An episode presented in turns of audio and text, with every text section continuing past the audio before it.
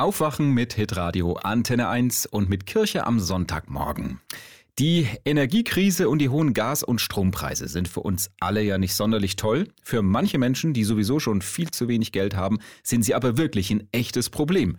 So wie für Raimund Schmid zum Beispiel. Der 58-Jährige ist langzeitarbeitslos. Als 1-Euro-Jobber hilft er in einem Tafelladen in Heilbronn mit. Und jetzt befürchtet er Stromrechnungen, die er sich halt nicht mehr leisten kann. Ich selber bin in der Grundsicherung drin mit 479 Euro. Und dann kommt schon der Angstschweiß. Wie soll man das überhaupt äh, finanziell über die Runde bekommen?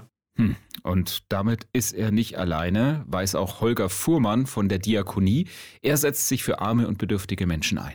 Wir befürchten stark, dass eben ein großer Ansturm sein wird auf unsere Beratungsstellen mit Blick auf das Jahresende und das erste Quartal, wo eben die meisten Nebenkostenabrechnungen fällig sind.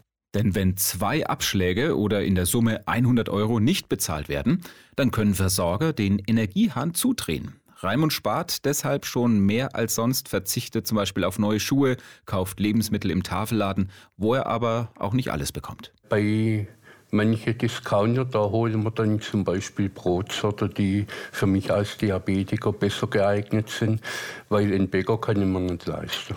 Raimund Schmid ist beharrlich auf der Suche nach einer besser bezahlten Arbeit. In seinem Alter ist es aber schwierig. Deshalb hofft er, wie auch Holger Fuhrmann, dass der Staat mit Entlastungspaketen und Deckelungen Abhilfe schafft. Die Politik hat verstanden, sie muss gucken, dass sie wirklich äh, die Leute, die so in den niedrigeren bis hin zu den mittleren Einkommen eben sich bewegen, dass die gezielt entlastet werden, damit die eine Sicherheit kriegen. So kommen wir über den Winter und in das nächste Frühjahr rein und durch die Krise dann irgendwann auch mal hindurch.